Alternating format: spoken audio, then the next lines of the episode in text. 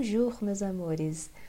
Hoje eu resolvi trazer aqui para o podcast um assunto que eu comecei a falar lá no meu feed, numa foto que eu postei, falando que eu estava finalmente vestindo a Inara de 29 anos. E algumas pessoas se identificaram muito com o que eu escrevi ali, me pediram para falar um pouquinho mais. É... E eu vou fazer um pouquinho um balanço do que está acontecendo comigo para vocês verem se vocês se identificam e algumas reflexões que vieram à minha mente durante esse período. Eu não sei o que acontece que atualmente eu entrei numa crise assim de me achar muito criança e não é nem muito nova, é muito criança mesmo para algumas coisas, algumas atitudes muito infantis e de me achar muito velha para outras coisas, muito velha mesmo. É, eu vou dar alguns exemplos. Às vezes, quando alguém vai me dar algum conselho, vai falar alguma coisa para mim, vai me corrigir em algum ponto, eu me sinto muito criança, porque eu, aquilo me incomoda. E me incomoda num lugar infantil, me incomoda no lugar de tipo, eu não quero estar tá errada. E eu acho que a pessoa, além de eu não querer estar tá errada, eu acho que a pessoa tá me subestimando tá achando que eu não tenho capacidade, tá me achando é, nova demais, infantil, criança, para aquela decisão. E aí, eu fui resolver brincar com o tal do TikTok e eu entrei numa crise real, gente, porque eu comecei a mexer naquilo e eu falei, gente, eu não tô entendendo como isso funciona. E aí eu fui ver, assim, as coisas que viralizavam, tá? E eu pensava, nossa, mas eu me vejo fazendo isso, isso eu pareço meio ridícula. Eu fui tentar fazer uma dancinha lá e achei que ficou muito ridículo e eu comecei a, a rir. Eu tive realmente um ataque de riso comigo mesma na sala depois de ter feito a dancinha, porque para quem já assistiu Meninas Malvadas, quem não assistiu eu recomendo, é praticamente um clássico. É, eu tava me sentindo a mãe da Regina George. Para quem não assistiu, é uma mulher mais velha que insiste em ficar perambulando ao lado da filha adolescente das das amigas dela e meio que não aceita a idade que tem. E eu, eu me vi daquele jeito. E eu tive uma crise de riso. E aí eu levei para terapia, né? Porque eu falei, gente, eu não consigo me ver como uma mulher de 29 anos. Ou eu me vejo mais nova, ou eu me vejo muito mais velha e tipo, ultrapassada. Pasmem. E a história de me sentir criança também com as coisas, ela vem há, há muito tempo me senti despreparada, me senti é, não capaz de, de passar algo para alguém. Por exemplo, agora vocês sabem que eu tô. É, vou abrir as vagas do workshop. E uma das maiores crises que eu tive foi achar que eu não tinha nada para passar para as pessoas, mesmo com os anos de experiência que eu tenho na minha área e no que eu vou trazer para vocês é, eu tinha a sensação de que eu não tinha o que passar para as pessoas. Se vem uma pessoa mais velha que eu se consultar comigo no tarô, eu sempre acho que eu não tenho o que dizer para aquela pessoa. Eu sempre acho que qualquer coisa que eu trouxer não vai ser bom, não vai ser realmente algo que vá mudar a vida daquela pessoa, porque aquela pessoa é mais velha e mais experiente do que eu. Então, o que, que eu tenho para dar? Aí, em compensação, quando é alguma coisa que eu me sinto mais velha, eu também não tenho o que acrescentar porque eu sou velha demais. Então vocês entendem que é uma coisa que você nunca está encaixado no seu tempo? E o seu tempo é quando? O meu tempo é quando? É agora. Certo? A gente não tem mais o passado, a gente não tem o futuro, a gente tem só esse tempo.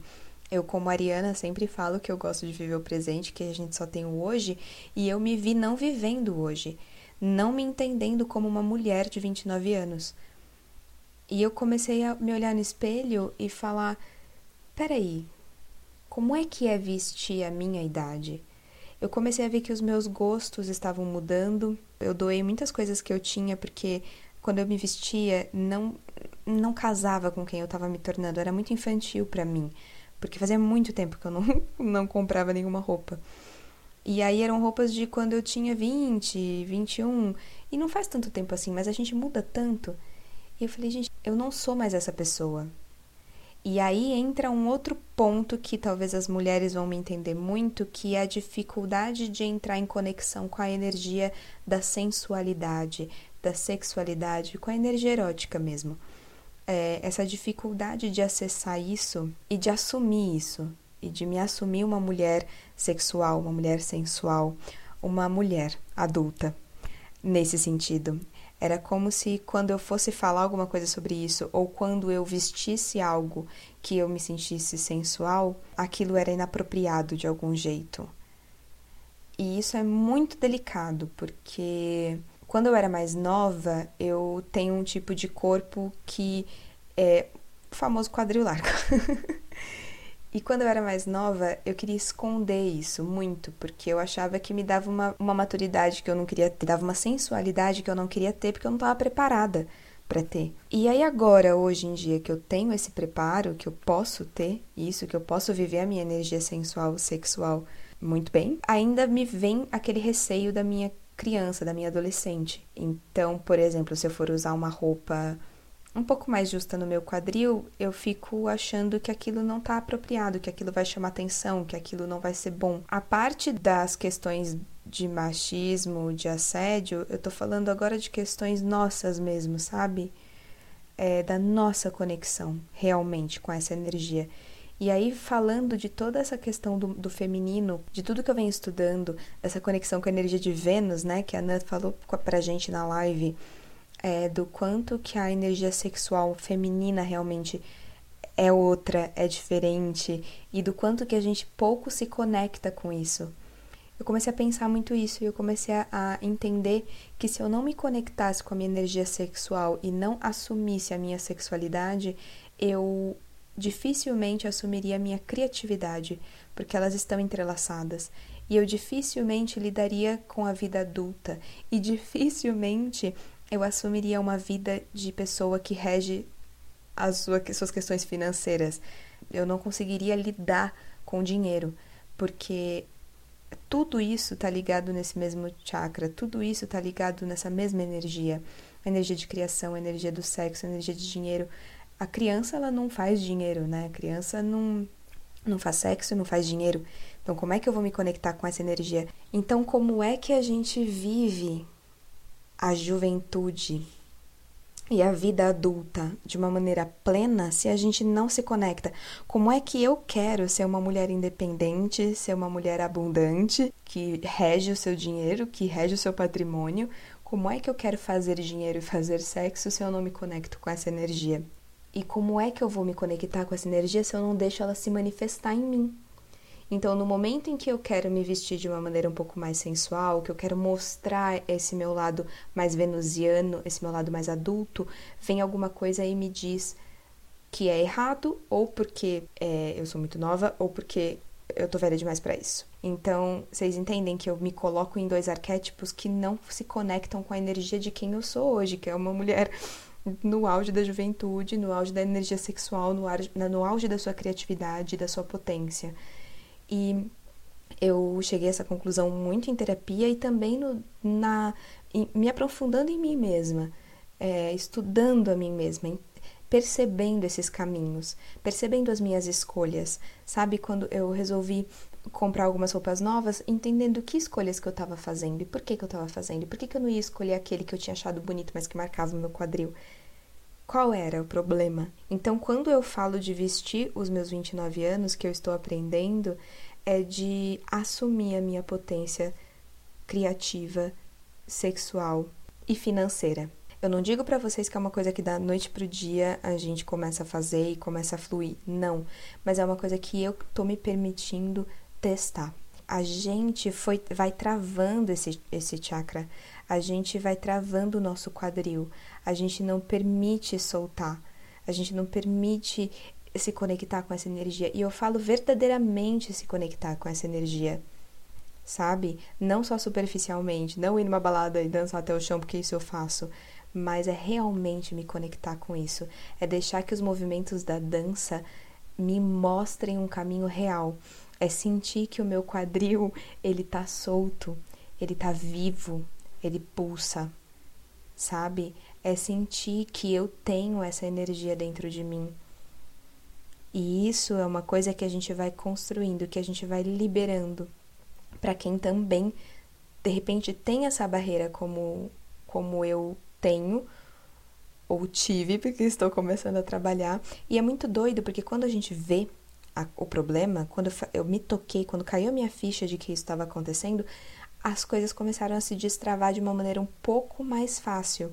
Porque é como se eu começasse a perceber os momentos que eu faço isso comigo, os momentos que eu não permito essa energia aflorar. As, até as ideias para o workshop saíram melhor. E aí eu vou dizer para vocês, fica muito difícil a gente ter um negócio próspero, a gente cobrar o, o valor que a gente merece quando a gente não se conecta com essa energia, porque a gente vai sempre achar que a gente não merece. A gente vai sempre achar que a gente é menos e que a gente não tem essa potência a gente ter esse chakra sexual forte é a gente enxergar a nossa potência.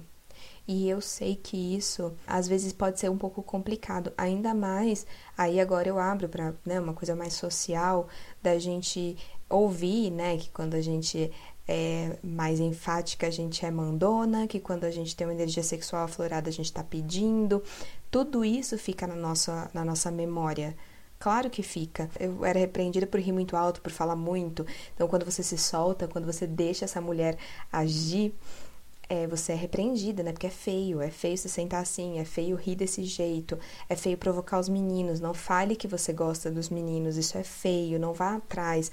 Então, mesmo que você não ouça isso diretamente, você ouve as pessoas falando isso para as pessoas à sua volta, e aquilo vai, vai construindo todo um universo que, mesmo que não seja o seu, porque eu venho de uma casa é, onde meus pais são muito liberais, eles são muito tranquilos. Minha mãe conversou sobre sexo comigo desde que eu era muito criança. Quando eu perguntei para ela, ela não tinha essa de ficar rodeando.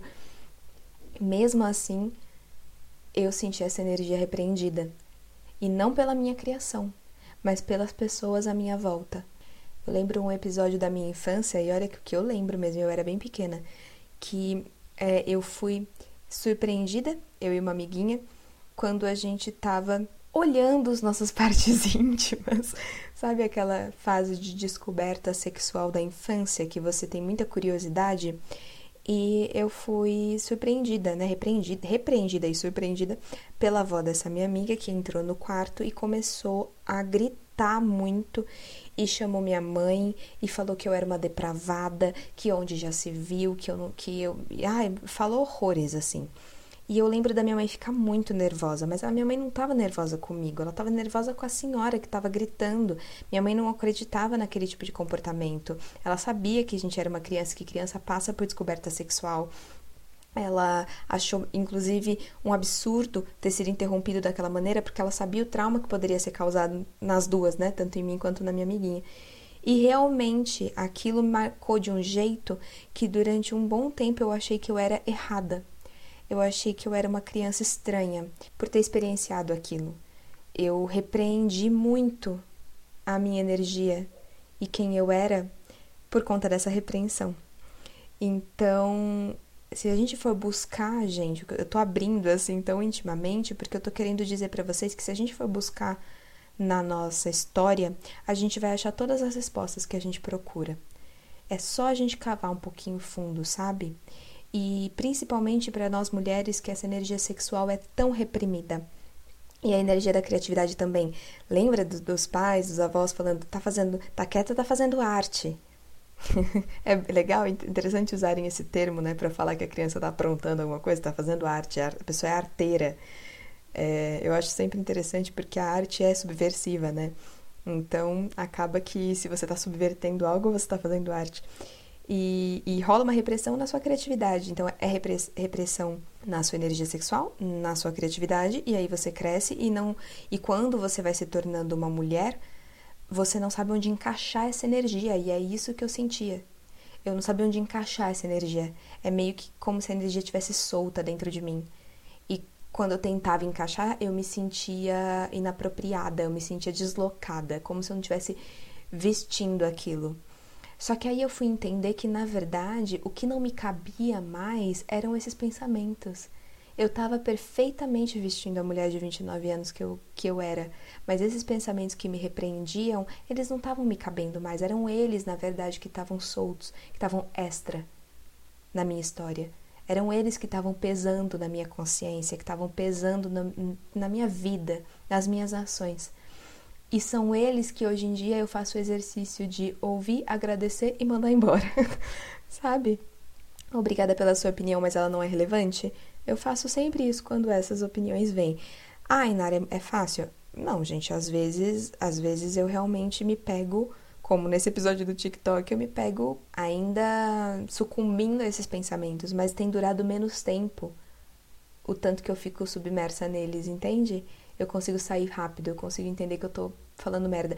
E por quê? Porque eu consegui externalizar não só para minha terapeuta, mas para as pessoas à minha volta, para amigas, para o meu companheiro. É, eu consegui falar sobre isso, eu consegui falar que às vezes eu me sinto inadequada. E, e ouvir o que eles tinham a dizer, e ouvir que eles não me viam dessa maneira. Então eu já estava passando a imagem que eu não estava vendo. Ninguém me via dessa maneira, ninguém me vê ou criança demais ou velha demais, só eu. Então, que crueldade é essa que eu tô fazendo comigo mesma se nem as pessoas que não são eu estão fazendo? As pessoas que me amam me veem com olhos muito mais generosos do que o que eu estava me olhando. E é uma questão de decisão. Eu olhei para mim e eu decidi: eu vou vestir a idade que eu tenho.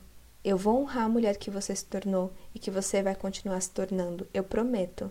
Eu sei que não vai ser fácil, eu sei que vão ter momentos que eu ainda vou deslizar, mas só de saber que eu tô comigo nessa, aí a gente já mudou a visão da estrada. E é essa reflexão que eu queria trazer para vocês. Eu quero muito saber de vocês como é que vocês se sentem com isso. Vocês podem me mandar DMs lá no Instagram, vocês podem me mandar comentários. E é isso, gente. Se vocês tiverem mais sugestões de tema, também podem mandar para mim, que eu aceito e adoro saber o que, que vocês estão querendo conversar dessa vez. Então, um beijo, boa semana para vocês e vamos nos falando. Tchau!